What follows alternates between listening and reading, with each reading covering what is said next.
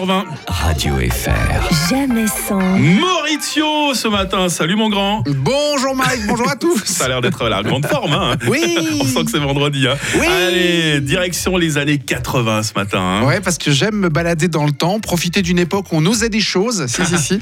Et on s'arrête en 1981 avec ce tube.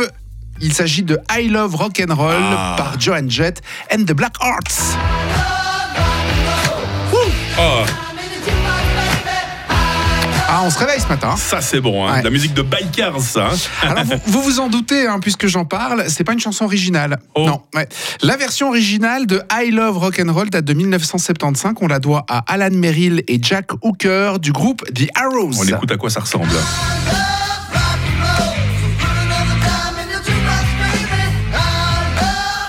Pas si mal, hein, finalement hein. C'est- C'est très similaire en Mais fait. ouais, hein. bah ouais, on se rend compte que Joan Jett n'a pas fait tellement de, de miracles. Alors cette version originale de I Love Rock'n'Roll a remporté un gros succès à travers le monde à sa sortie et elle a donc inspiré Joan Jett.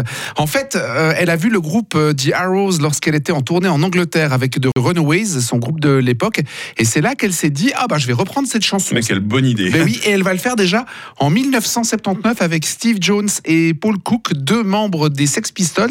Mais ça va rester assez confidentiel. En fait, la chanson euh, va sortir en 1993 seulement. Ok. Mais avec The Black Hearts, son groupe, elle va la réenregistrer en 1981.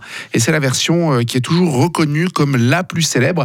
Et pas pour rien, hein, puisqu'elle a été classée 56e au Billboard Greatest Song of All Time. Ah ouais, ah ouais. Ouais, ouais, c'est de dire. Mais c'est pas tout. La version de Joan Jett est tellement ancrée dans l'inconscient collectif que d'autres l'ont reprise, comme Britney Spears. Non.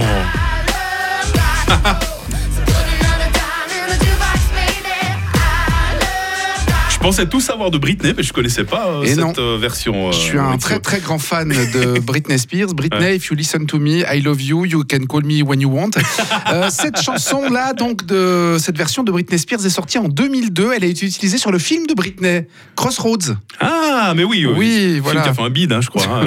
Et ben un peu comme la chanson, puisqu'elle n'a elle a pas eu le succès de celle de Joan Jett. Elle va se retrouver classée 37e dans les 100 pires chansons de tous les temps. oh non. Ouais. Mais le single de la chanson s'est vendu à 65 000 exemplaires. Il a reçu une certifi- euh, oui, 65 000 exemplaires. Il a reçu une certification d'or en Australie. D'accord. Et le clip a mieux été accueilli par euh, la critique, peut-être parce qu'on y voit un peu plus Brit Brit.